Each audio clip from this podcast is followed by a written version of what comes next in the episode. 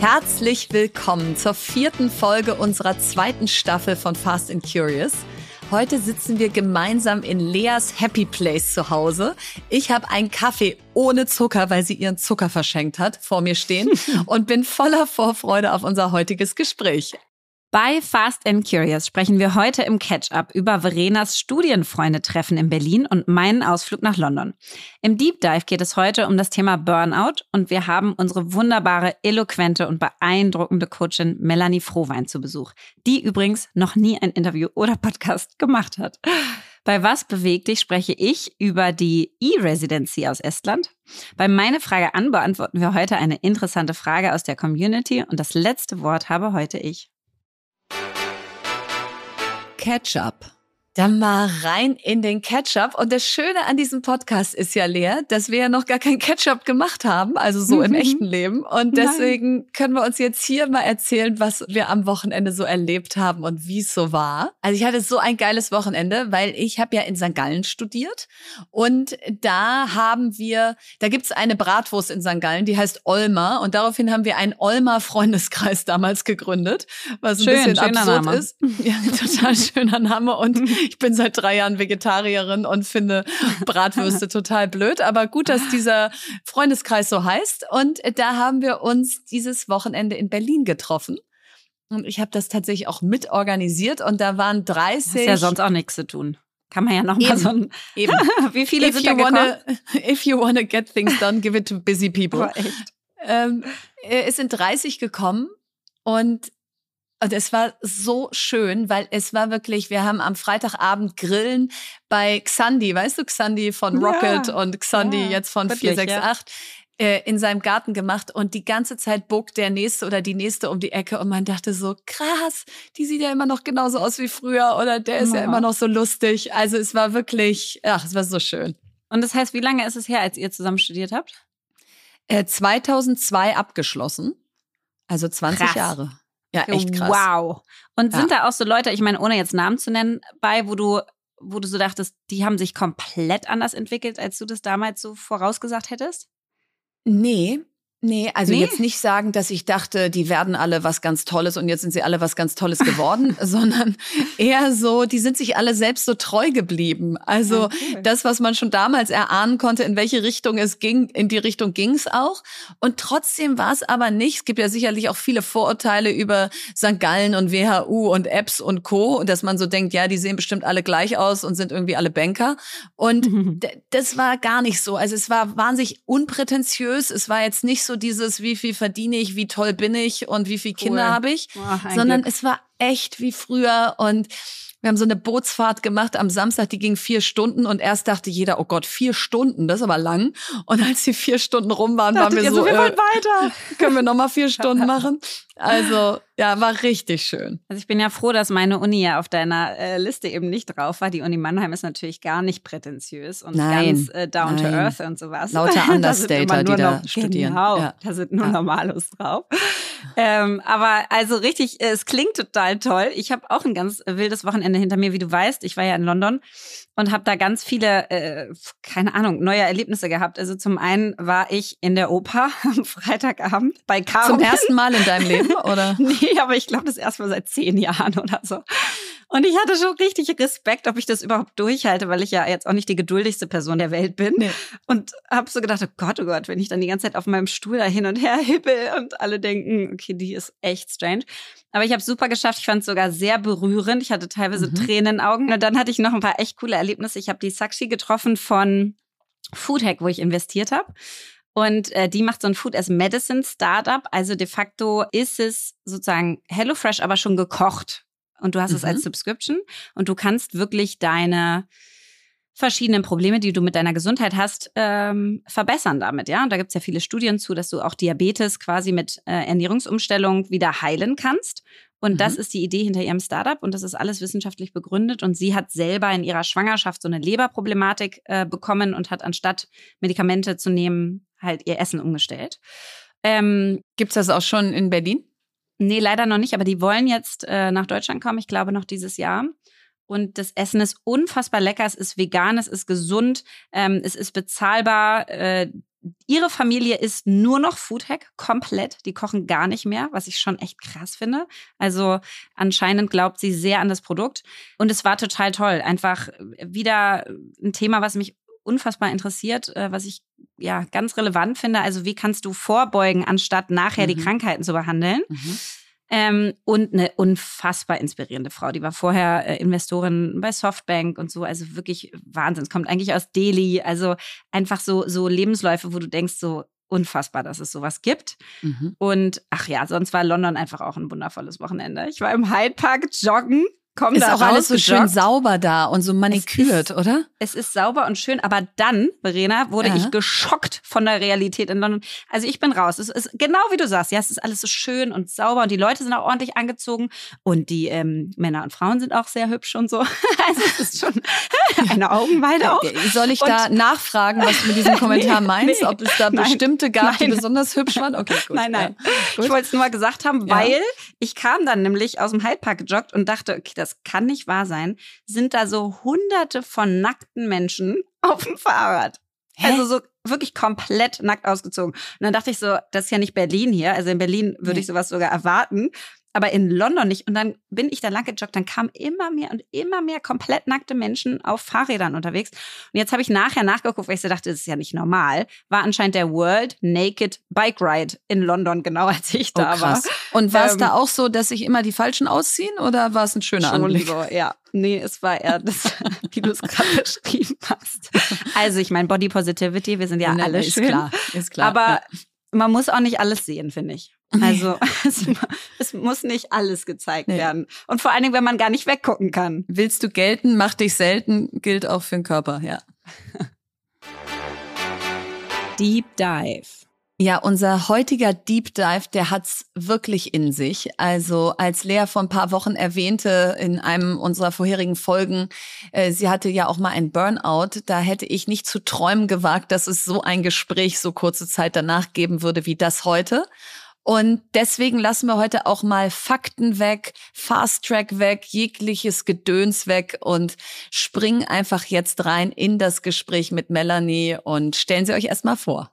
Ja, Melanie Frohwein ist seit 22 Jahren selbstständig tätig und zwar als systemische Beraterin, Coach, Teamentwicklerin und Supervisorin. 2010 hat sie mit ihrer Partnerin Do Consultants gegründet, eine Beratung für Potenzial, Diagnostik und Entwicklung. Und sie coacht Einzelne wie auch Teams vieler Startups, die ihr auch alle kennt, also wie Outfittery, Planetly, Home24 ähm, und Führungskräfte in Beratungen und großen Konzernen wie von der Boston Consulting Group über Bertelsmann bis zur Deutschen Bank. Also ein sehr breites Kundenportfolio. Ähm, es sind ganz viele selbstständige Kultureinrichtungen, Familienunternehmen. Sie ist sogar in einer Kita als Coach unterwegs, ähm, hat also Klienten wirklich across the board. Und was ganz toll ist, ist, dass Melanie einfach schon seit einigen Jahren auch unsere Coach ist. Sowohl hat sie mit Verena gearbeitet, damals in ihren Fox and Sheep Zeiten, als auch mit mir, damals gestartet in den Amorelie-Zeiten und auch mit meinen Führungsteams schon gearbeitet. Und deswegen sind wir ganz dankbar, liebe Melanie, dass du dich entschlossen hast, mit uns in diesem Podcast äh, über Burnout und alles weitere zu sprechen. Schön, dass du da bist. Also Melanie, du hast noch nie einen Podcast gemacht, oder? Genau. Das ist dein erster. Ja. Wow. Ist jetzt extra für uns. Entsprechend aufgeregt bin ich. und das ist extra lustig. Ja. Das ist lustig, weil bisher waren wir immer aufgeregt, wenn wir Gespräche mit dir hatten. Nach dem Motto, hoffentlich äh, halte ich das gut durch. Ähm, aber nein, was, was äh, echt diese, dieses Gespräch so speziell macht, ist, ich glaube, es gibt wenig Menschen, die ähm, also A, über ihren Burnout reden, ja, oder meinen, dem ich noch genau entwichen bin. Und dann B, durch dich, also mit meiner Coach damals, die das ein Glück gesehen hat. Also das ist sehr, sehr, sehr ungewöhnlich. Und ich finde es ganz toll, dass du es mit uns ja, machst. Ja, ich freue mich auch. Vielen Dank. Also ich habe hier heute die Rolle derjenigen, die an der Seitenlinie ganz aufmerksam sitzt und sich wahnsinnig auf dieses Gespräch freut. Und äh, Lea, vielleicht startest du einfach mal rein und sagst, was war denn eigentlich los? Ja, also Erstmal glaube ich, ähm, weswegen ich das jetzt so locker sagen kann, ist, weil es für mich richtig lebensverändernd war. Ähm, es war so ein Anstoß in eine Welt, die ich mir vorher nicht angeguckt hatte, Persönlichkeitsentwicklung und so weiter. Und auch, ich hatte einfach meine Säulen nicht ordentlich ordentlich nebeneinander, stabil. ja, und mhm. nicht ordentlich stabil, genau. Ähm, Im Coaching sagt man auch Tankstellen nicht genährt oder was auch immer. Also auf jeden Fall hatte ich einfach alles auf Arbeit und Kinder gesetzt und, und vieles anderes, anderes vernachlässigt. Und deswegen hat mir das unfassbar geholfen, das zu verändern für mein sonstiges Leben. Und damals weiß ich aber noch Dann, genau. Wann war denn das genau? Also es war Mitte 2018, so im Juni. Und ich hatte Probleme gehabt seit Januar. Ja, ähm, da hatte ich so eine schwierige Erfahrung mit einem Mitarbeiter mhm. und ähm, das, das hat mich irgendwie total mitgenommen und hatte gemerkt, dass irgendwas nicht stimmt seit Januar. Und dann habe ich natürlich weitergearbeitet, wie man das so normal macht. Und dann habe ich dich eigentlich reingeholt wegen einem Konflikt ähm, im Management-Team wo du uns äh, auch sehr stark geholfen hast. Das war schon mal Wahnsinn. Also ich habe da Monate an einem Konflikt rumgeackert und du hast den gefühlt innerhalb von 45 Minuten gelöst. Ja, und zwar alle haben geweint, inklusive der Männer. Es war wirklich krass. Und ich habe wirklich gedacht, das ist Zauberei. Also ich, ich stand davor und dachte, das geht gar nicht. Das, also, und ich meine, ich bin ja jetzt jemand, der ist empathisch und ich bemühe mich und so. Es ist ja nicht so, dass mir das alles egal war. Ich habe mich richtig bemüht vorher. Und dann ist so 45 Minuten und so zack. Und ich war so echt so, wow. Und dann haben wir an ganz vielen anderen Themen miteinander gearbeitet, Führung und so weiter. Und ich weiß noch, ich glaube, das ging los, dass ich reinkam. Ich kam, glaube ich, zu spät zu unserer Sitzung und habe dir gesagt, ähm, das tut mir total leid, ich habe verschlafen mhm. und habe irgendwie gesagt, und dann geht's mir auch irgendwie gerade nicht so gut. Und ich weiß, und ich hatte bis dato schon mit ganz vielen Leuten gesprochen in meinem engsten Umfeld und denen gesagt, irgendwas ist bei mir schief. Also ich habe auch gesagt, ich fühle mich wie so ein Zug, der entgleist ist. Ich bin einfach neben dem Gleis gerade. Mhm. Ähm, und keiner kam annähernd auf diese Idee Burnout. Also, und was war das denn eigentlich? Was hast du denn an Symptomen gesehen, die weder ich noch mein Umfeld irgendwie erkennen konnte? Also das Schöne oder das Gute für mich war ja, dass wir schon zeitlang zusammengearbeitet haben. Ja. Das heißt, das war nicht das erste Mal, dass ich mhm. dich sah.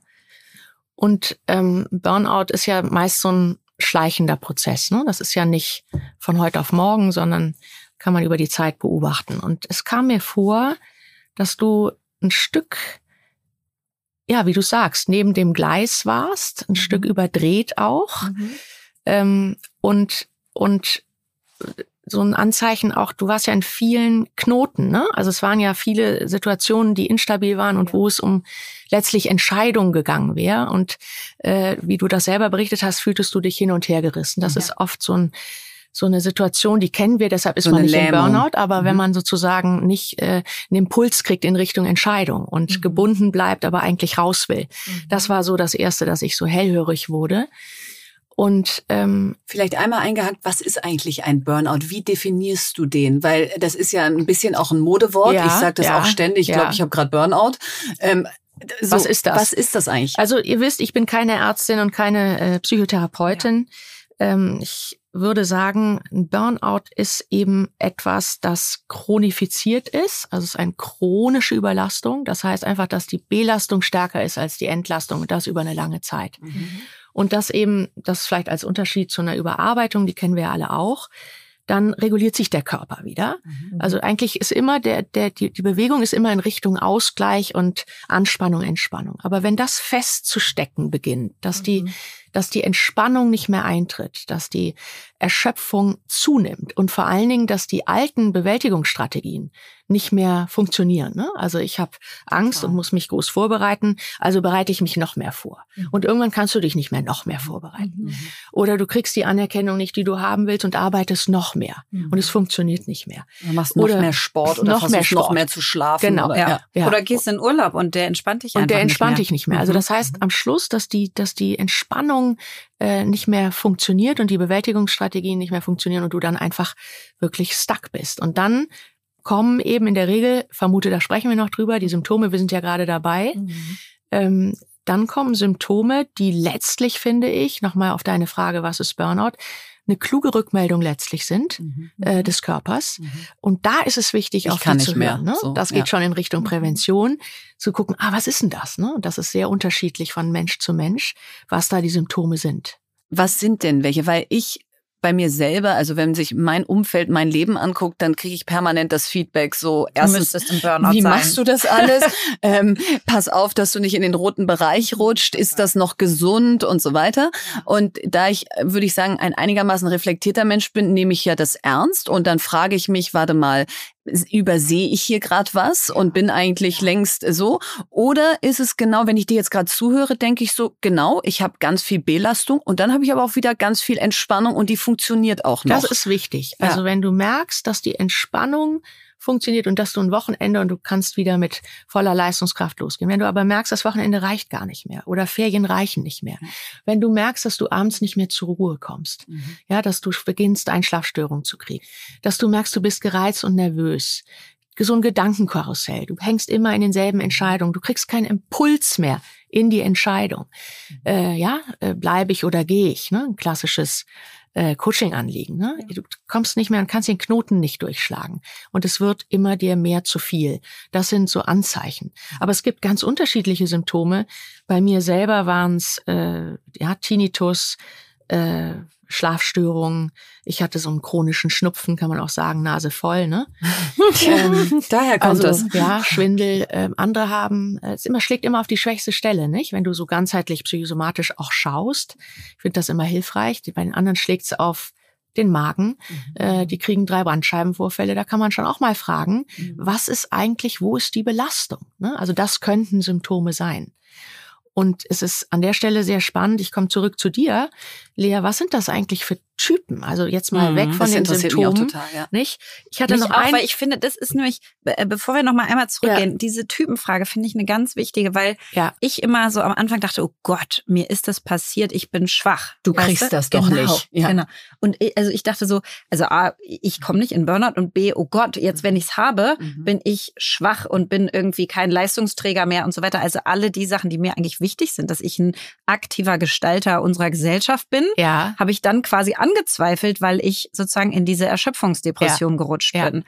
Und dann bist du natürlich für mich da schon, äh, und da kann ich mich auch sehr mit dir verbinden, ähm, bist du natürlich schon jemand, würde ich sagen, der sich viel zumutet. Mhm. Und äh, du genauso, mhm. nicht? Da gibt's ja wahrscheinlich auch eine Ähnlichkeit mhm. zwischen euch. Also was ist das, was so eine Persönlichkeit ausmacht? In der Regel ist es ein hoher Leistungsanspruch, ein hoher Anspruch an sich selbst verbunden mit einer äh, starken Kritikerin innerlich. Mhm, interessant. Ähm, ja. Also das heißt, das Thema, äh, die, die so in den Burnout rutschen, sind meist die jedenfalls nach meiner Forschung jetzt von 22 Jahren mhm. äh, Coaching und meinem eigenen mhm. Thema damit, ist wirklich, dass es eben oftmals so eine kritische eine, eine fehlende guter Umgang mit sich selbst ist. Mhm. Der fehlt. Ne? Man ist, ist zu hart zu sich. Zu sich. Mhm. Und auch wenn Fehler passieren, dann wird nochmal richtig ordentlich abgewertet. Mhm. Ne? Und das heißt, die anderen sind dann eben Erkennen in der Lage. wieder, oder? Die anderen sind dann in der Lage, es passiert was. Und das hat deshalb korreliert auch diese Selbstfürsorge aus meiner Sicht äh, mit einem Selbstwertgefühl. Also mhm. die Burnout-Leute sind meist, die sind auch äh, meist sehr ähm, ich will nicht sagen durchlässige, aber doch mit einem feinen Nervensystem, feinfühligen mhm. ausgestattet. Und das heißt nicht, dass du nicht feinfühlig mhm. bist, aber da gibt's eben so einen kleinen wackeligen Selbstwert, den wir ja alle auch kennen. Es ist ja immer auch eine Frage, äh, des Kontextes und das sind gerade Erfolge oder Misserfolge. Aber dann ist die Unterscheidung, dass die Person, die den Burnout rauscht, eben eher eine Gefahr hat, dass sie dann sich eben nochmal in so eine negativ und depressive Spirale reinrutscht. Und, und, und Lea, und nochmal zu der, zu der Persönlichkeit, ja. die das ist, ne? Also dieser, dieser hohe Anspruch. Mhm diese hohe Leistung, oft auch eine große Verantwortungsbereitschaft, mhm. viel zu übernehmen und ja. meist damit gekoppelt, nicht so unbedingt gelernt haben, wie grenze ich mich ab. Ne? Ja. Und die Bewältigungsstrategien sind meist, ach, es ist viel, ich mache noch mehr. Ja. ja, und, und, und ich muss es auch oft so ein Antreiber. Muss ich halt noch eine Nachtschicht muss machen. Muss ich noch eine machen. Oder eine, oder und eben auch, auch dieses Gefühl, nur ich kann es retten. Nur ich. Es ist natürlich genau. eine vollkommene Überhebung. Genau. Ja, nur ich kann es genau. tun, sonst bricht genau. die Welt genau. zusammen. Genau äh, es liegt an mir. Mhm. Ja? So, das sind so typische Charakter. Und da kann man dann sehen, ne, was sind so die Eigenschaften, was bringt der eine mit und was unterscheidet den anderen. Ich kenne Menschen, die arbeiten ungleich viel mehr und der eine fällt in den Burnout und der andere nicht. Ja, und was ich gerade spannend finde, ähm, jetzt kommen wir gleich wieder, machen wir die Klammer wieder zu, zu den Symptomen. und, und zu der Geschichte zu und zu mir. Aber ähm, was mir gerade eingefallen ist, ist, wie geht man mit sich um? Ja, dieses Selbstzweifel, selbstkritisch, der innere Kritiker. Und ich weiß noch, letztes Mal auf der OMR nach mhm. der Bühne, mhm. ja. Mhm. Dann haben wir ja ich, hier auch schon erzählt. Ja, ja, da haben wir hier auch schon erzählt. Ich war unzufrieden, wie es gelaufen ist. Ja, du warst und richtig bin traurig. richtig eine halbe Stunde sozusagen. Mhm. Und wir haben letztens wird ja beim Essen irgendwie drüber gesprochen, weil wir da, glaube ich, beide müde waren oder überarbeitet oder sowas. Und das Witzige ist, ich gehe quasi in Trauer und Verena geht eher in Ärger mhm. oder in Abgrenzung, in ist mir zu viel gerade, ne? Grenze. Ich mhm. brauche jetzt meine Zeit. Und ich gehe in äh, Trauer, Rückzug, mich selber runtermachen. das ist sicherlich nicht die beste Strategie.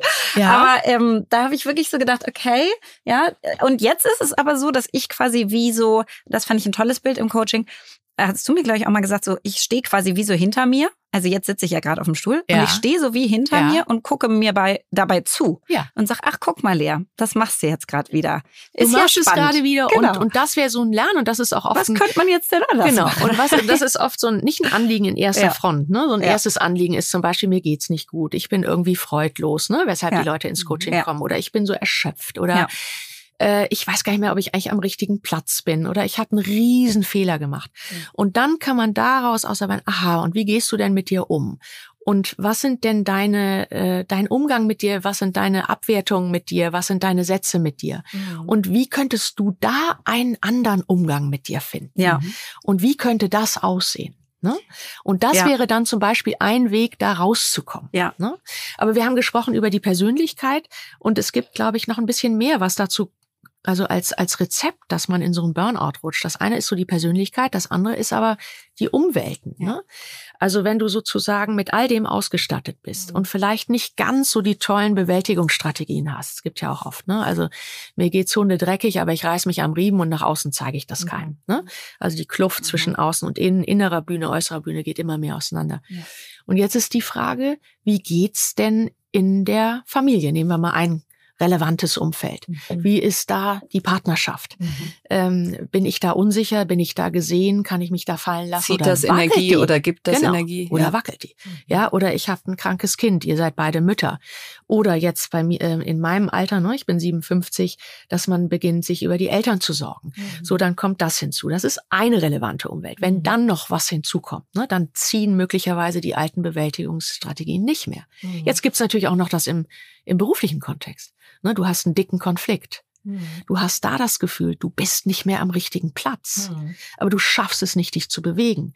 Du weißt gar nicht, was willst du eigentlich? Nur das willst du nicht mehr. Und du hast Ängste und Unsicherheiten, wie du dich überhaupt bewegen sollst. Und so jetzt von außen damals bei dir zugeguckt, Lea, kam mir das damals vor. Dein Leben so. war jetzt auch nicht voller als heute, aber es kam eben so dieser zusätzliche Druck aus vielen Bereichen. Du hattest Nein. mini kleine Kinder und dann hattest genau. du eben im Management-Team einen Konflikt und genau. und das Beziehung war damals schon nicht komplett stabil. Ne? Das so, ist und ja dann, jetzt auch in der Trennung gemündet. Das heißt, ja. es gab einfach zu viele zu viel. Bereiche, zu viel Belastung und ja. zu viel Instabilität. Ja. Und dann kann das das eigene System nicht mehr ausbalancieren. Ja. Dann kippt es. Ja. Und was hast du gemacht, als du da reinkamst, zu spät warst, weil du verschlafen hattest? Und dann wirst du ja, Melanie, irgendwas gesagt haben aus, jetzt gehen wir mal da rein in dich sozusagen und gerade mal nicht in diese Management-Situation. Genau. Hast du das sofort angenommen, jetzt geht's hier um mich und jetzt muss ich wirklich mich öffnen oder hast du erstmal gesagt, also wir sind ja jetzt hier eigentlich in einem anderen Kontext und äh, das wird schon morgen wieder besser sein, können wir jetzt nur kurz drüber reden? Also wahrscheinlich hatte Melanie, würde ich sagen, schon mal ab und zu vorgefühlt, die Male davor und da bin ich aber in meine äh,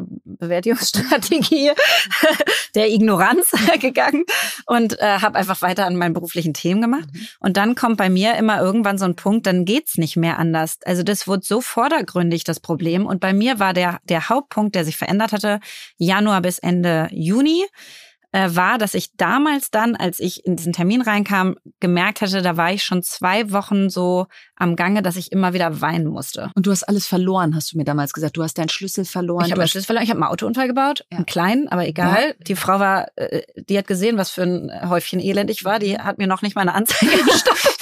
Die war wirklich so, fahren Sie einfach in die nächste Ecke und kaufen sich ein Eis. Ich so, okay. Ähm, also das heißt, anscheinend hat man das schon auch gesehen. Ähm, und ich habe vor allen Dingen angefangen zu weinen mehrfach. Und das ist natürlich, ich meine, also das war für mich jetzt auch sehr, sehr ungewöhnlich. Weinst du sonst, wenn du mich siehst, genau, vor Glück. Ja, dass ich ja. mich belastet fühle, okay, ja, das passiert. Aber dass ich irgendwie mitten am Tag, und da musste ich aus, aus Meetings raus, mitten schnell auf die Toilette und, und kurz weinen, ja, das ist ja verrückt. Und ich muss auch sagen, das Umfeld sieht sowas schon. Ich konnte es gar nicht einordnen. Aber ähm, als ich dann äh, jetzt mal fast forward, wir gehen da gleich nochmal rein, aber als ich die Entscheidung getroffen habe, rauszugehen dann und auch in eine Klinik gegangen mit drei Monaten, raus, äh, drei Wochen, raus heißt eine Pause zu machen. Genau, bei Amorelie mhm. und zu sagen, wirklich, ich habe es am Freitag entschieden, am Montag den gesagt, am Mittwoch war ich draußen. Das war sehr, sehr, sehr schnell.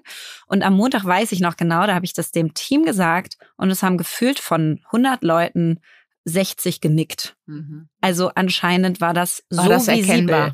Wie hätte man sehen können? Zum Beispiel bin ich nur noch auf dem Flur mit Hoodie, AirPods in Ohren, Handy vor meiner Hand langgelaufen, weil ich nicht mehr angesprochen werden wollte, weil ich es nicht mehr ausgehalten. Ich konnte nicht noch ein, ich hatte viele falsch eingestellt, ich hatte alle möglichen Themen, unsere Umsätze kamen nicht und so weiter. Mein, mein Zuhause hat nicht gut funktioniert. Ich hatte zwei kleine Kinder, die Nächte nie geschlafen. Es war so viel, so viel, mhm. dass bei jeder Sache, die dazu kam, und hättest du nur gesagt, wie geht's dir gerade, hätte ich gedacht, hör auf mich. Und ich glaube, das war die Situation, nicht? Ja. Und ich glaube, dass du da in dieser Stille, die da auch war, so erinnere ich das jedenfalls ja, noch, total, äh, dass die Frage gereicht hat, was ist los, ne? Und das ist dann eben oft, wenn man ja aus der Bewegung rauskommt und mal in die Stille und mal ganz kurz zu sich, dass sich das eben nach vorne schiebt. Und dann habe ich dir einfach nur angeboten, äh, meine Hypothesen, was das sein könnte, mhm. äh, ohne Diagnose. Und dann habe ich dir geraten, sprich mal vor bei Frau Dr. Doktor mhm. in Mitte.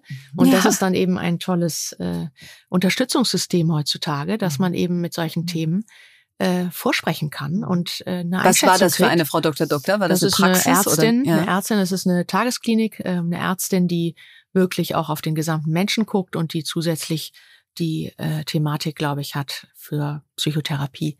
Und die ist eben eine gute Diagnostikerin. Ne? Das würde ich mhm. mir nicht anmaßen. Und dann haben die da auch einen Blick, ne? Wie weit ist das fortgeschritten? Ist das am Anfang oder ist es weiter weg? Und das fand ich halt spannend, weil ich finde, äh, wenn ich vorher an Burnout gedacht habe, habe ich gedacht, das sind Menschen, die quasi so lethargisch auf der Couch liegen. So, das war mhm. quasi meine mhm. Definition von, wie sieht ein Burnout aus? Ich war jeden Morgen in der Firma. Ich habe jede Nacht mit den Kindern gemacht. Ich habe den Morgen, also ich war total aktiv, aktiv mhm. und agil noch und so. Und deswegen glaube ich, kam auch weder ich noch mein Umfeld auf Burnout, weil ja. ich habe nicht depressiv gewirkt, außer das Weinen, was keiner mitgekriegt hatte. Der Hoodie, und, die Airpods, ich war total normal. Alle haben genickt. Ja. Aber das war auch schon wahrscheinlich eine Weile lang so gegangen. Ja, da haben sich auch alle dran, dran gewöhnt und gedacht, okay, die Lea hat einfach viel zu tun. Also es wird ja dann auch so, ja, so ist das halt bei der. Ja, ähm, deshalb und, ist es so wichtig, ja. weißt du, dass man eingebunden ist, auch in Freundeskreise und auch nochmal in außenstehende Personen äh, ja. und, und sich auch, auch mal fragt und zuhört, was die wahrnehmen. In der Regel, wie du ja sagst, ne, 60 Prozent deiner Mitarbeiter haben gesagt, ja, ja, also es ist doch fühlbar, ne? Und das ist eher ein Tabu in der Ansprache, würde ich sagen. Und es ist einfach noch nicht genug aufgeklärt in diesem Krankheitsbild, nicht? Und es ist ja auch ein Kontinuum, ne? wo, wo fängt eine Erschöpfungsdepression Total. an, äh, wo, wo ist es eine, eine Beginn der Erschöpfung, nicht? Und ich finde das wichtig, deshalb ist ein Grund, warum ich gerne eurer Einladung gefolgt bin, äh, Total. Äh, da und vor wirklich ein bisschen mehr mit nach vorne zu gehen mit diesem Thema, denn es ja. betrifft so viele. Und so viele. Ich habe in Vorbereitung des Podcasts einmal geschaut, die Weltgesundheitsorganisation hat vor Jahren äh, prognostiziert und es ist eingetreten dass Burnout, Depression und Suchterkrankung die zweitgrößte Erkrankung nach Herz-Kreislauf ist. Wahnsinn, ne? Also es ist wirklich die psychischen oder ich sage lieber seelischen Erkrankungen nehmen zu. Das ist spannend. Und jetzt auch mit Corona noch mal so stark. Noch mal ja, und du arbeitest ja auch mit so vielen Unternehmenslenkern, Lenkerinnen, Menschen im Management und so weiter. Und was ist denn deine Beobachtung, war Lea eine Anomalie aus, sonst gehe ich rein, coache Management-Teams und in diese Situation habe ich vor oder nachher aber nie wiedergefunden? Oder sagst du, nee, das ist irgendwie an der Tagesordnung in Führungsetagen, das ist ein relevantes Thema? Ich würde sagen, es ist ein relevantes Thema. Mhm. Ähm, äh, ich treffe das auch in Professional Firms, also in Beratungsunternehmen, ne? äh, Anwälte in Riesenkanzleien oder auch Unternehmensberatungen, genauso wie Start-up-Unternehmer. Es gibt aber auch, ich mache ja auch, ich coache ja auch in ganz unterschiedlichen Kontexten, das will ich mir auch so beibehalten. Ich kenne auch einen Burnout äh, der Schulleiterin. Mhm. Ja, daher kommt übrigens ursprünglich dieser schwammige Begriff, der ist ja 19, in den 1970er Jahren erschienen und zwar bei den Pflegerinnen. Da ging das los und dann Ach, ging das was. mehr und mehr zu den zu den Lehrerinnen, also mhm. alle Berufe in den sozialen oh, Arbeiten. Wow. Mhm. Und jetzt ist es eben äh, so eine Managerkrankheit geworden. Ich glaube, es ist einfach anschlussfähiger, ne? Mhm. Und es klingt sozusagen, ähm, vielleicht einfach ist es besser besprechbar als mhm. besser Burnout verpackt. Als, genau, ja. als es anders zu nennen. Nein, ich glaube, es ist durchaus ein relevantes Thema. Und ich glaube, es geht darum, wie lernen wir mit dieser zunehmenden Menge an Anforderungen, die ja da ist, ja, immer mehr Digitalisierung, immer mehr Entgrenzung der Arbeit. Wir arbeiten einfach nur noch, es gibt keine Grenze mehr. Wenn ich an meinen Großvater denke, der war Anwalt, der kam nach Hause, machte seinen gemacht. Mittagsschlaf ja. in Wuppertal, äh, der machte dann vorher sein Mittagessen, ging wieder aufs Büro, wie das hieß, und hatte hm. morgens einmal die Postmappe, das waren seine Briefe und dann war's das. Noch ein paar Unterschriften Bei uns geht es immer weiter, nicht? Es hört nicht auf, diese Entgrenzung. Mhm. Und ähm, ja, ich glaube, äh, es hat sich viel verändert. Ja, es ist, es ist einfach anspruchsvoll, finde ich, heutzutage ein gelingendes Leben zu finden und all, mit all diesen Ansprüchen und diesen Belastungen, die da sind. Ihr beide seid ein Beispiel, erarbeitet und habt Kinder und führt äh, Beziehungen mit, mit Freunden und Partnern und wie willst du das alles äh, unter einen Hut kriegen? Und dann zudem noch diese krasse Vergleichbarkeit. Genau. Und das durch die Social Media Geschichte, ne? ne? dass genau. du einfach Richtig. die ganze Zeit denkst, ey, die ist, noch ist mein Leben ja. eigentlich so anstrengend ja. und alle anderen machen happy Bilder vom ja. Strand. Genau. So und dann merkst du, okay, dahinter ist auch nicht alles happy. Genau. Aber das ist das ist genau. auch noch was anderes als jetzt äh, von vor 20 Stimme Jahren. ich dir total Ja, so. weil glaube, bei der Postmappe hast du jetzt keine Bilder gefunden von jemandem, genau. der drei Häuser weiter sitzt. Wie genau. geht's dem gerade? Ja. ja. Und, und der dieses perfekte auch, Bild. Ne? Genau. Dieses Klar. perfekte der vielleicht Bild. objektiv noch erfolgreicher ist, ja. Genau. Wo du denkst, und der kriegt aber jetzt auch noch hin das und das und das und das erhöht dann den Druck auf dich noch mehr. Dann willst du noch mehr Richtig. Verantwortung übernehmen, noch mehr Sachen leisten und, und es wird alles äh, etwas verrückter. Lea, nochmal zurück äh, zu dem Moment, wo du zu dieser Frau Dr. Doktor geschickt mhm. wurdest. Wie lange? Das war hart. das glaube ich. Und deswegen frage ich nochmal, wie lange war es von dem Gespräch zu, ich gehe raus bei Amorelie in eine Tagesklinik und heißt Tagesklinik, ich gehe da jeden Tag hin? Und was war dein Gefühl aus, ich gehe jetzt in eine Tagesklinik? Also ich muss mir jetzt selber ein Limit setzen, weil da könnte ich so lange drüber reden. Ähm, also erstmal bei Frau Dr. Doktor war es krass. Die sagte so, pass auf, das, was du schilderst, ist quasi das Lehrbuch des Burnouts. Das ist mhm. genau das. Und ich so, ja, aber ich bin ja agil und selbstreflektiert und dies und das. Und sie so, ja, das ist trotzdem genau dieser Weg. Ähm, und du hast jetzt die Wahl, du bist so fünf vor zwölf Grad. Also du hast noch die Kraft, du hast noch die Energie, du willst es verändern, du kannst es gerade auch noch. Du hast jetzt die Wahl, entweder fängst du eine langfristige Therapie an oder, so wie ich dich einschätze, brauchst du eher schnelle Lösungen und dann musst du halt irgendwie wahrscheinlich vier Wochen in eine, in eine Tagesklinik. Genau. Und das kannst du super machen neben deinem sonstigen Leben mit Kindern. Das merkt eigentlich keiner zu Hause so ein bisschen, ne? weil du gehst anstatt zur Arbeit in die Klinik. Mhm. Das war Mittwoch dann habe ich darüber nachgedacht und ich muss echt sagen, ich bin da raus, habe angefangen zu weinen, weil sie meinte, ich habe eine gute und eine schlechte Nachricht. Ja, die gute Nachricht, ähm, das ist ein Burnout, die schlechte Nachricht ist, es ist ein Burnout, so oder es ist auf jeden Fall die Richtung.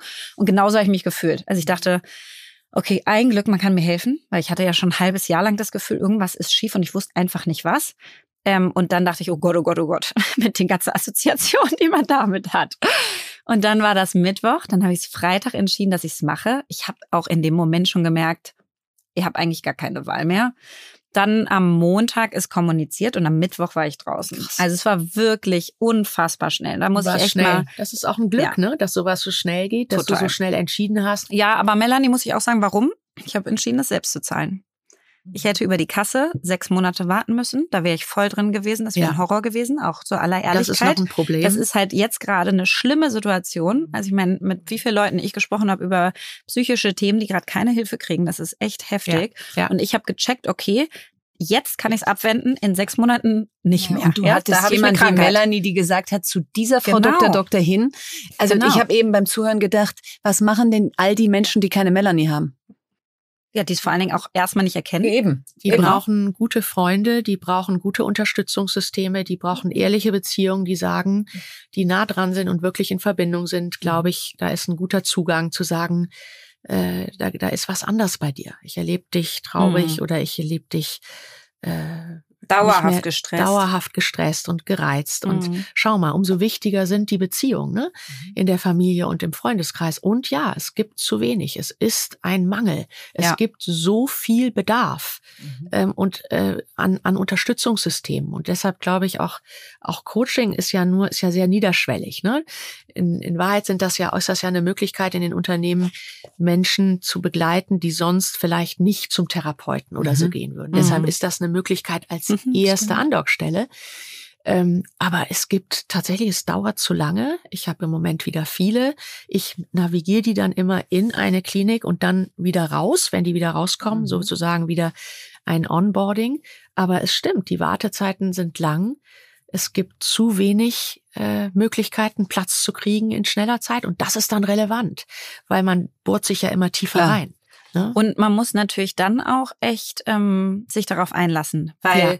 dieser Wechsel von ich bin, ich weiß noch genau, Du hast genau Panik gehabt haben, dass ich, jemand sieht, dass du da reingehst, genau, oder? Und ich war ja. genau vor der Doktor Doktor war ich auf der K5-Konferenz und habe, glaube ich, vor 3000 Leuten eine Rede gehalten.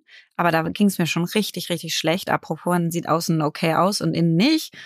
Und am nächsten Tag war ich in der Klinik am ersten Tag. Und ich habe wirklich, ich habe das überhaupt nicht in, in zusammengekriegt im Kopf. Also ich saß da und dann haltet euch fest, war die erste Aufgabe, da wollte ich wirklich, da wollte ich einfach abbrechen, wieder gehen, habe ich auch echt die ganze Stunde überlegt. Maltherapie. So, da habe ich schon jetzt so einen Hals. Mein Mann, Und dann mein Mann steht findet es da- so schlimm, wie ich male. Also schrecklich. ja, Und ja. dann sagen die dir, jetzt malt doch mal ein Bild. Mhm. Mir ist nichts eingefallen, einfach nichts. Ich hatte auch schon jahrzehntelang nicht gemalt. Und dann, und dann habe ich aber gecheckt, warum ich da bin. Und vielleicht war das echt ganz gut.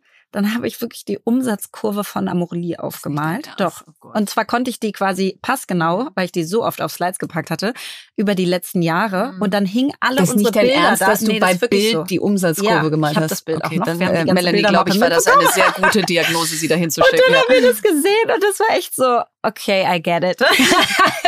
so, hier musst du sein. Und dann hast du natürlich trotzdem da Menschen von A bis Z, ja, ganz unterschiedlicher Couleur. Ja. Und das ist auch das, was du meinst. Ich meine, du coachst ja auch im Kindergarten, ja, da waren Genauso viele wie, aus Ja, Behörden. der Deutschen Bank Also oder ist- bei genau. Familienunternehmen. genau. Ich glaube, was ganz hilfreich ist, ich kenne jetzt nicht genau, wie die Fliedner Klinik das macht, aber was ich, glaube ich, da gut finde, jetzt mal abgesehen von Maltherapie, ist, dass es auch, glaube ich, immer eine Gruppentherapie gibt. Und ich glaube, ganz wichtig, Ja. jedenfalls berichten mir das die Klienten und Klientinnen, dass sie sagen, es ist einfach hilfreich zu spüren, ich bin nicht alleine damit. Voll. Anderen geht es damit auch. Ne? Und ich glaube, was ganz wichtig ist, und das kann man dann, wenn es wieder besser geht und all die, das Schlafen sich alles wieder ein Stück beruhigt hat, Ja. Ähm, dann kann man wirklich auch im Coaching an vielen Stellen arbeiten. Nochmal zu Mhm. gucken, so was sind denn eigentlich meine Bedürfnisse, Genau, und die ich vielleicht vernachlässigt habe. Mhm. Genau, und können wir da nochmal drauf Ja. eingehen? Weil ich glaube, es sind Ja. ja. ganz viele Leute, die jetzt zuhören und sagen, pff, Teile davon kenne ich auch. Mhm. Ähm, also, was kann ich denn jetzt tun, wenn ich so merke, okay, ich habe eine hohe Belastung, ich mache viel in Mhm. meinem Leben und so weiter, Mhm. um nicht in diesen Burnout zu rutschen? Und die vielleicht auch nicht jetzt die Vorstellung haben, in der Klinik gehen Genau. zu wollen. Ne? Ja. Was könnt und die ihr vielleicht machen? auch noch nicht da drin sind, ja, sondern eher so merken, oh, es wird immer mehr, es wird immer anstrengender, ich bin immer gestresster, ich bin immer dünnhäutiger. So, was, wa- was muss man vorher besser machen, richtig stellen? Worum muss man sich sorgen, dass man, dass man da nicht reinkommt? Ich glaube, was da wichtig ist, ist erstmal ernsthaft ähm, sich diese Symptome, Gefühle anzugucken. Mhm. ähm, und sie eben nicht wegzudrücken. Ne? Mhm. Es gibt ja auch den Klassiker in diesen alten Bewältigungsstrategien. Ne? Ah, ich kann nicht schlafen, ich nehme eine Schlaftablette. Mhm. Ähm, oder äh, ich bin abends, ich komme nicht zur Ruhe, ich trinke nicht ein Glas Wein, ich trinke drei Gläser Wein. Mhm. Also was helfen könnte, das gönne ich mir jetzt, sonst kann ich mich gar nicht beruhigen. Mhm. Also das heißt, zu gucken, was sind, wo ist mein, wirklich eine Verbindung aufzubauen mit sich selbst, wie geht es mir eigentlich? Und was ist eine wahrhaft und welche, was sind für Gefühle oder Symptome da? Und da wirklich diese annehmen zu lernen und ernst zu nehmen Mhm. und nicht zu unterdrücken. Das Mhm. ist ganz wichtig. Das wäre der erste Schritt Mhm. der Selbsthilfe. Mhm. Und dann, wenn man merkt, ja, aber ich, ich, ich kann nicht, ich kann jetzt eben, ja, Nein sagen ist gut, aber jeder sagt immer, ich soll Nein sagen oder mich abgrenzen. Wie geht das denn? Mhm. Sich dann Unterstützung zu holen. Ne? Mhm. Denn es ist ja nicht leicht gesagt zu sagen, ich mache jetzt hier weniger oder ich grenze das gegenüber dem Kunden ab. Sich dann Unterstützung zu holen. Ähm, und da würde ich sagen, da wäre professionelle Hilfe gut, da eben auch auf die innere Bühne zu gehen und zu gucken, so was ist der innere Konflikt. Mhm. Ne?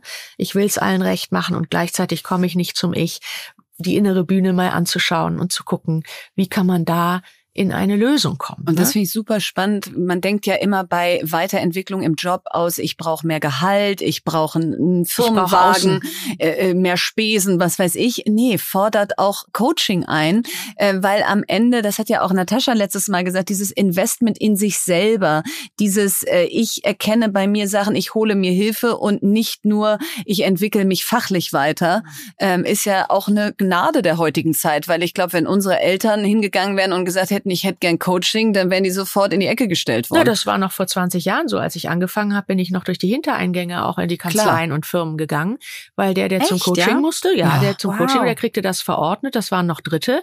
Jetzt ist es und, ja fast ein Statussymbol. Ja, und da hieß es, der hat ich entweder so eine wichtig, Meise oder der hat ein Problem oder der ist kurz vorm Rausfliegen. Wow. Und das ist jetzt woanders. Jetzt wird es eher auf dem Lebenslauf äh, erwähnt. Ne? Genau. Aber zurück. Lea macht das besonders gerne, ihre ganzen Coaching-Ausbildungen aufzählen. Ja. Jetzt, jetzt ja. mache ich ja sogar eine eigene. Also das nimmt kein ja, Ende. Also wie gucke ich, dass ich mir Unterstützung? Ein großer Schritt könnte zum Beispiel überhaupt mal sein, das ist ja für viele äh, auch schon mal ein Schritt zu sagen, ich brauche Hilfe. Ja, also sich das überhaupt mal einzugestehen. Mhm. Ja, es gibt auch äh, Klienten von mir, die in sehr exponierten Führungssituationen sind, mit, äh, die die sagen, Frau Fuhwein, und ich sitze dann da eine Stunde, der redet nur, ist in dem Fall eher, und ich komme schon unter Druck mit meinem eigenen Perfektantreiber und denke, mhm. das äh, was mhm. es reicht gar nicht, was ich hier mache. Mhm. Und es ging nur mal darum, sich das von der Erst Seele zu reden. Mhm. Also manchmal hilft es schon nur mal in Anführungsstrichen nur zu sprechen und gehört zu werden. Ne? Mhm. Aber wenn man sich professionell dann noch weiter begleiten lässt, setzt immer voraus, dass man wirklich auch was verändern will, wäre es wirklich an den an diesen Bewältigungsstrategien zu arbeiten. Ne? Und wenn man jetzt zuhört und sagt, das, was ihr hier beschreibt, das erkenne ich bei jemandem in meinem engsten Umfeld. Ja. Gibt es eine Art und Weise, wie ich das anspreche, dass es eben nicht neidisch rüberkommt, aus, weil jemand anders gerade viel macht, kommt jemand anders, der weniger macht und sagt, ich finde, du machst zu viel, weil das würde bei mir triggern. Ja, das, äh, das geht dich gar nichts an. Äh, ja. Das, so, ja, ne? das weil, auch oft. Genau, ja, weil man dann so, passt doch mal ein bisschen auf dich auf und ja. dann denkst du so, ah, Frau genau. Pauster, ich sehe Sie ja gerade überall. Ja, okay, danke, dann gehe ich jetzt mal weiter. ja. So, also gibt es eine Art und Weise der Konversation mit engen Freunden, wo man oder mit Familie, wo man reingeht und so anfängt, ja. statt anzufangen. Bei dir ist aber gerade ein bisschen ja. viel. Willst du darüber mal nachdenken? Nee, will ich nicht. Ja, ich glaube, es hängt davon ab, wie sehr du in die Verbindung gehen kannst, ne? Wie sehr sich der andere gesehen und gehört fühlt. Also mhm. es gibt ja mhm. diesen herrlichen Ausspruch, weiß gar nicht von wem, ich glaube von meinem Lehrer, äh, bitte nicht helfen, ist so schon schwer genug. ja, also nicht die Ratschläge noch und Dings, sondern ich glaube, genau. was wirklich hilft, ist zu hören und in Verbindung zu gehen. Mhm wirklich in Verbindung. Und ich glaube, das spürt man, wenn jemand wirklich in Verbindung mit einem ist und es gut meint, und es wirklich gut meint mhm. und es wirklich Raum gibt zu öffnen und jemand mhm. zuhört, anstatt zu reden. Dann gibt es eine Möglichkeit zu sagen, weißt du was, ein bisschen sorge ich mich um dich oder ich weiß nicht, hast du, mhm. was, was sagt dir das, wenn ich dir das mal so erzähle? Hat das irgendeine Resonanz in dir?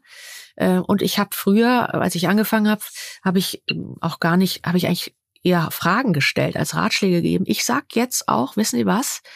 Ähm, ich sag Ihnen mal, was ich da sehe und gucken Sie mal, ob das irgendwie Resonanz hat. Ja. Aber das geht nur, wenn du wirklich in der Verbindung bist. Und wenn die sich nicht, wenn die sich ein Stück korrigiert, mhm. die Menschen fühlen, das wissen wir von uns selber, Total. dann geht es nicht. Ne? Mhm. Also dazu ist es zu, zu fein, es braucht eine Feinfühligkeit. Ne? Aber es ist wichtig, was zu sagen. Mhm. Also aus meinen eigenen Erfahrungen vor 25 Jahren, ich hatte ja auch mal eine ähnliche schmerzhafte Erfahrung eines Zusammenbruchs und es war im Nachhinein meine Initiation nach Bertelsmann in die Eigenständigkeit. Ich habe sehr liebevolle Verbindungen und dennoch hat mir keiner mal gesagt, Achtung, ja, mhm. äh, äh, da habe ich mich dann hinterher auch gefragt, wie kommt das, dass mir das keiner mal sagt? Und da würde ich aber gerne noch einmal drauf eingehen, äh, Melanie, weil ich das total spannend finde, weil du ähm, immer davon sprichst, auch das nicht so als Stigma und Krankheit zu definieren, sondern als Kompetenz. Ja. Also du sagst, du wärst nicht selbstständig geworden ohne deinen Burnout. Ja. Und du hättest sicherlich das nicht bei mir erkannt. Das heißt, was, wie, wie definierst du das für dich? Warum ist es oder wie, wie kann man das als Kompetenz? Naja, als Kompetenz sehen? würde ich es vielleicht, aber ich würde sagen, diese Krise zu nutzen mhm. als eine Chance. Ja. Das wirklich, also das ist ja, ne, du wirst ja wie gebremst, ne? Mhm. Es geht ja nicht mehr. Bei mir ging damals auch gar nichts mehr. Ich bin ja. einfach mitten in einem Meeting, war Schluss. Ja. Mit allen Symptomen, die vorher schon waren. Und dann ist die Chance wirklich zu gucken, ich würde auch heute sagen, ich habe es an den Körper delegiert, ich habe eben die Entscheidungen, die wichtig waren, nicht getroffen, sich wirklich mal hinzusetzen und zu sagen, so, wo stehe ich im Leben? Mhm. Nicht mehr davor wegzulaufen mhm. und dann eben die Knoten mal zu lösen und mhm. da mal dran zu gehen. Ja.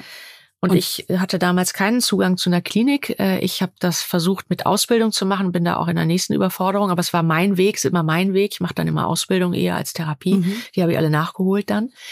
Aber ich würde sagen, es ist eine Chance. Mhm. Ähm, und man braucht gute Menschen um sich rum. Ich hatte immer ein großes Glück, dass ich dann Menschen an meiner Seite hatten, die dann sagten, geh mal zu dem, geh mal mhm. zu der. Ja, und dann hatte ich tolle Lehrer und eine tolle dann Therapeutin. Und dann ist es natürlich, wenn du dann dich da herausentwickelt ja, hast. absolut. Ähm, wenn das Guckst gelingt. Du anders auf die Welt. Ja, und es und bleibt immer mein Lebensthema, dass ich mhm. immer nah an der Erschöpfung bin, nicht? Mhm. Oder an der Überarbeitung. Aber äh, du guckst anders in die Welt mhm. und du kannst natürlich, würde auch heute sagen, all meine eigenen Lebenskrisen waren letztlich die Möglichkeit, Kompetenzen zu bauen mhm. bei meinen Klienten. Ne? Entscheidungen, mhm. Unsicherheiten, Ängste, mhm. Zusammenbrüche und wo ist mein Platz in der mhm. Familie wie im Leben? Das ist die Chance. Und die das wäre auch meine Abschlussfrage an dich, Lea, um dieses ja äh, Riesenthema positiv zu beenden. Du hast ja am Anfang auch gesagt, es hatte ja auch ganz viel Gutes, dass ich es hatte und erkannt habe, weil ich habe ganz viel umgestellt in mein Leben. Wenn du jetzt sagst, vier Jahre später, ähm, hast du all das, worüber wir jetzt gerade gesprochen haben, neue Bewältigungsstrategien, deine Tankstellen aufgeladen oder was du eben gesagt hast? Also ist da richtig nachhaltig was Neues draus entstanden, dass du sagst, bei allem Schmerz, den es auch hatte, hatte es eben auch unglaubliche Chancen für dein weiteres Leben? So sehr. Krass, ja. Also ähm, für mich war es mit einer der wichtigsten Erfahrungen meines Lebens, äh, muss ich wirklich so sagen. Und ich, man muss aber auch sagen, in der Erfahrung selber war es das Schlimmste, weil ich so eine genau. Angst hatte, dass ich nicht rauskomme. Genau. Und dass es so bleibt. Ja. Und ich so dachte, ich bin doch eine leistungsfähige Person, um Gottes Willen, wenn das jetzt so bleibt, wenn das jetzt mein Leben ist. Da hatte ich einfach irre Angst. Aber ähm, seitdem habe ich so viel in meinem Leben verändert und ich habe viel mehr auf, auch dank Melanie, auf Menschen geguckt, die es wirklich gut mit mir meinen. Nicht die nur was von mir bekommen, wo ich ein Asset bin, mhm. sondern die wirklich bei mir sind und, und so. Ich habe angefangen, anders Fragen zu stellen und zuzuhören und bessere Verbindungen aufzubauen. Ich glaube, ich habe viel intensivere, wenigere Verbindungen als vorher und nicht so viele oberflächliche und ich hüpfe mal hier und mal da, mal hier und ach, ist das alles süß ich bin so viel ehrlicher mit dem, was ich mir zutrauen kann und was nicht und welche Sachen mir wirklich, haben wir auch schon mal drüber mhm. gegeben, Energie geben und welche ich eher fürs Außen mache. Mhm. Ja, also Schön. also auch das die ist Unterscheidung bewusst. Ja, auch das ist wundervoll, wenn du Dinge machst, die dich wirklich glücklich machen innen mhm. und nicht mehr draußen beweisen musst. Ich habe echt das Gefühl, ich konnte es fast fast ablegen, dass ich außen beweisen möchte. Ich will natürlich Anerkennung haben immer noch, aber, Aber es ist ein Stück viel wichtiger, was ich darüber denke. Genau. Und dass ich mich wohlfühle und zufrieden bin und so. Und ich habe auf jeden Fall meine Tankstellen viel besser im Griff. Ich habe ja früher nie Sport gemacht und nix. ja, schön. also mit, das ist ja mit den Bedürfnissen in Verbindung zu kommen, mit den Gefühlen und Bedürfnissen. Das ja. ist die Chance. Das nehmen wir alle aus heute mit. Vielen Dank, Melanie, dass du da warst. Bitte gerne. Danke, das dass du dich auf das Experiment eingelassen hast. Das hat sogar Freude gemacht. Das ja, hat große Freude schön. gemacht und ich glaube, wir haben die Welt ein Stück besser gemacht mit diesem Gespräch, weil es ist zumindest das erste Mal, dass ich Teil eines solchen offenen Gesprächs war, wo ich das Gefühl hatte, sollte es mich je ereilen, darf ich sagen. Was bewegt dich? Ja, mich hat mal wieder bewegt, ähm, wie einfach es doch sein kann. Und zwar diesmal das Gründen ich habe ja nun gerade gegründet vor ein paar Monaten hier in Deutschland und äh, war ja jetzt in London und habe gelernt, dass jetzt relativ viele Briten in Estland über eine E-Residency gründen, also einen quasi digitalen Wohnsitz ähm, aus also aus London heraus, aber in Estland gründen. Warum? Weil sie damit in der EU bleiben können, in dem EU-Markt sozusagen Zugang haben, und weil sie das Unternehmen gründen können, eine Steuer-ID bekommen, eine Steuererklärung machen, alles online. Und die haben quasi 15 Minuten später, nachdem sie gründen, schon auch ihre ähm, Dokumentation davon und die Bestätigung davon und so weiter und so fort. Das kostet ein paar hundert Euro. Ähm, und ich habe es ja gerade in Deutschland gemacht. Das heißt, bei uns funktioniert das auf jeden Fall noch offline. Ähm, eine Sache, die zum Beispiel offline funktioniert, ist, dass wir ja immer unseren also wir müssen da ja hingehen und uns, der Notar muss bestätigen, dass wir das sind. Das heißt, wir nehmen unseren Perso mit und so weiter und der bestätigt, dass wir die Person sind, die wir sind, obwohl auch wir schon einen Personalausweis haben mit Online-Funktion. Nutzen aber in Deutschland 7% der Leute und in Estland 94% der Leute. 94% der Bürgerinnen nutzen ihre E-ID. 94%, das ist der absolute Wahnsinn. Wusstest du, dass ich schon seit fünf Jahren E-Residentin von Estland bin?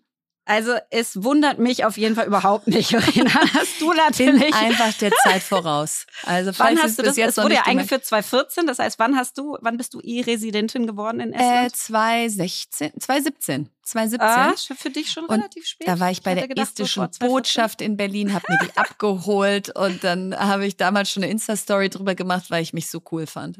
Ja, und was hast du damit gemacht bisher? Hast du ja, irgendwas nix. schon? Nee, nix. Nein. Also man kann natürlich nicht wählen gehen. Das haben 100.000 Menschen neben dir das auch schon gemacht. Und es haben aber auch schon 20.000 Unternehmen damit gegründet. Und das finde ich halt echt krass, ja, weil du spannend. irgendwie, du zahlst halt 20 Prozent äh, Unternehmenssteuer. Und ansonsten, ja, hast du halt ein Unternehmen in Estland sitzen. Und was auf jeden Fall auch ganz spannend ist, bei denen dürfen quasi Daten von den Behörden nur einmal abgefragt werden. Das heißt, die müssen miteinander interagieren, die Behörden, und brauchen quasi eine Identität der Person und müssen das so mit ihren Schnittstellen kombinieren und hinkriegen, dass einfach du nicht laufend alles wieder eingeben musst. Und bei uns ist das ja genau das Gegenteil. Du musst einfach alles überall tausendfach dokumentieren. Ja. Und was ich auch cool finde, dann sagen ja viele Transparenz und irgendwie digitale Sicherheit und so. Ähm, du kannst in Estland einsehen, welche Daten beim Staat liegen. Also du kannst nachverfolgen, welche so Daten da sind und wer die ja? abruft. Genau. Ja, mega. Und das ist doch total vertrauensschaffend. Also eigentlich was, was wir echt ähm, auch in Deutschland, glaube ich, übernehmen könnten. Und ja, das fand wir ich können ja mal einen Mädelstrip nach Tallinn machen. Ey, lass das unbedingt. Anscheinend soll man unbedingt nach Tallinn über die äh, Weihnachtsfeiertage, weil dann ganz Tallinn ein riesiger Weihnachtsmarkt ist. Echt, ja? Lass das mal machen, ja. Oh, und dann machen wir. besuchen wir da Startups und du schaffst ja bestimmt irgendwelche Connections zu organisieren zu äh, Staatsmännern und Frauen. Äh, äh, bestimmt. Also wenn Oder? das Staatsoberhaupt uns da nicht begrüßt, dann, dann läuft echt was Dort schief. runter kommen wir nicht. Nee, also guten Tag, wir sind aus Berlin und wir würden hier gerne Sie mal treffen, um mit Ihnen ein bisschen über Digitalisierung zu reden. Also da können die ja gar nicht Nein sagen. Wir haben einen ganz wichtigen Business-Podcast in Berlin. Der heißt Fast and Curious, da kommt man nicht dran vorbei in Deutschland. Also, falls hier jetzt jemand zuhört, ähm, ladet uns mal gerne ein. Wir wollen uns das gerne mal angucken. Advent schön. in Tallinn. Meine Frage an. Also, wir sind euch so dankbar, wie stark ihr euch beteiligt an unserem Podcast. Ihr schickt uns Fragen über Fragen und deswegen äh, seid nicht traurig, wenn eure noch nicht dran war, weil wir einfach Hunderte haben, die wir noch abarbeiten müssen. Aber der Podcast geht ja auch noch ein paar Wochen. Ähm, und heute beantworten die, wir die Frage von Greg. Liebe Verena, liebe Lea, ich muss ein kleines Dankeschön loswerden, bevor ich die Frage stelle. Ihr macht einen wundervollen Podcast und ich höre mir wirklich gerne beim Gassi gehen an. Meine Frage an euch ist, womit habt ihr eigentlich euer aller, allererstes Geld verdient? Also erster Nebenjob während der Schulzeit etc. Da würde mich mich freuen. Ja, es ist, finde ich, eine sehr spannende Frage, weil es einfach schon so lange her ist. Und ich habe mein allererstes Geld, würde ich sagen, verdient, indem, das habe ich auch irgendwo schon mal erzählt, ich die Kunstwerke von meiner besten Freundin verkauft habe.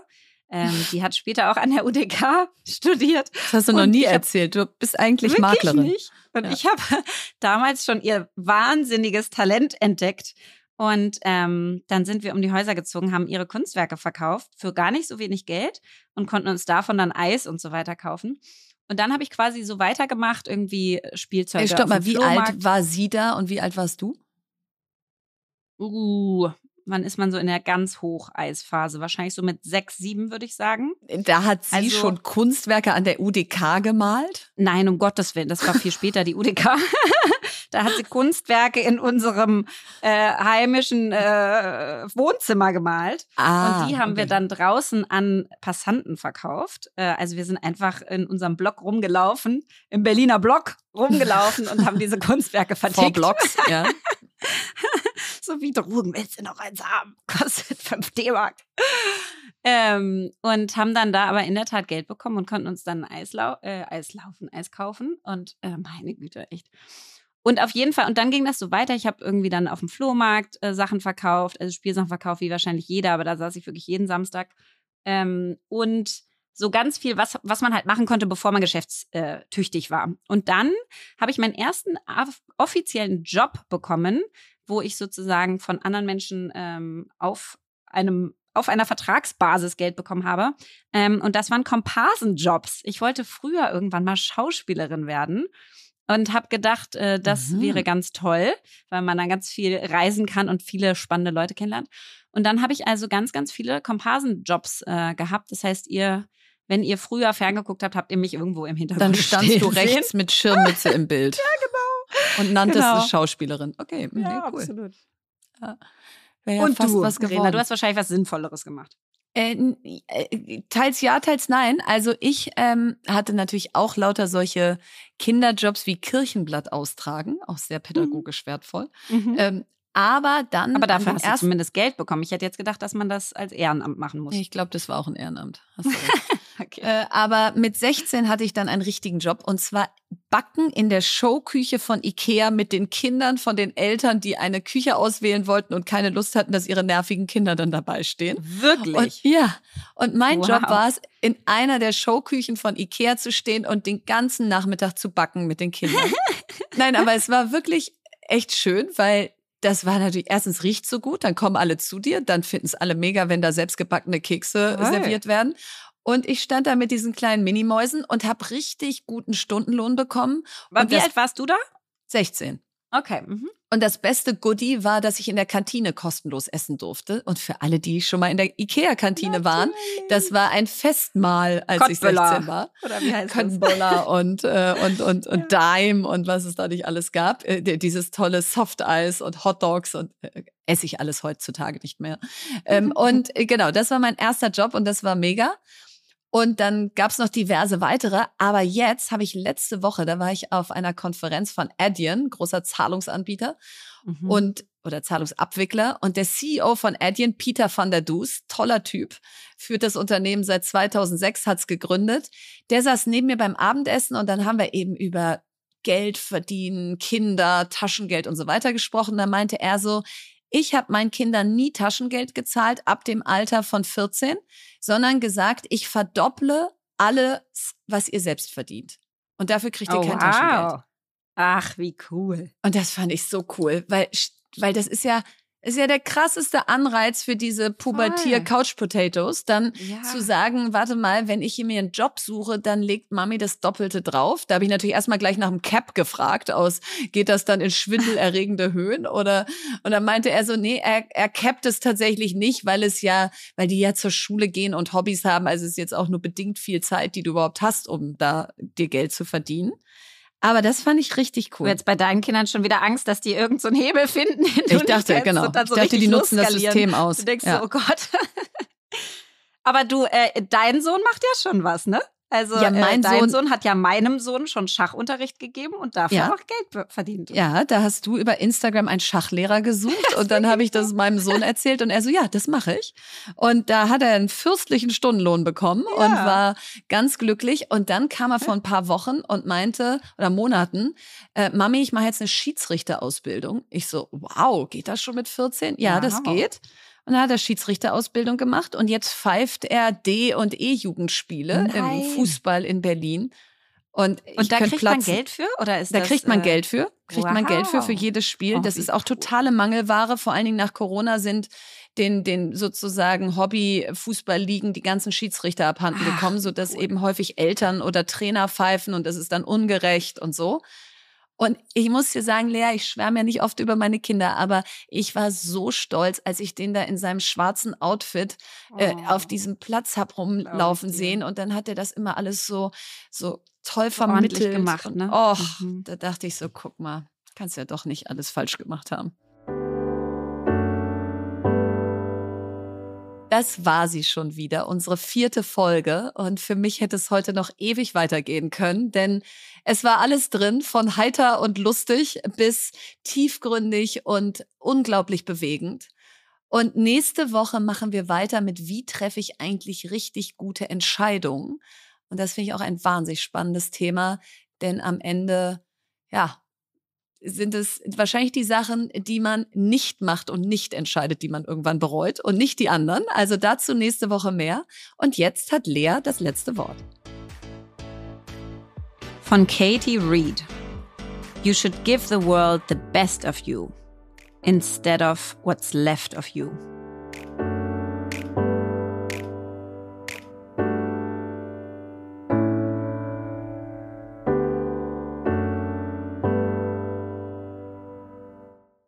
Dieser Podcast wird produziert von Podstars bei OMR.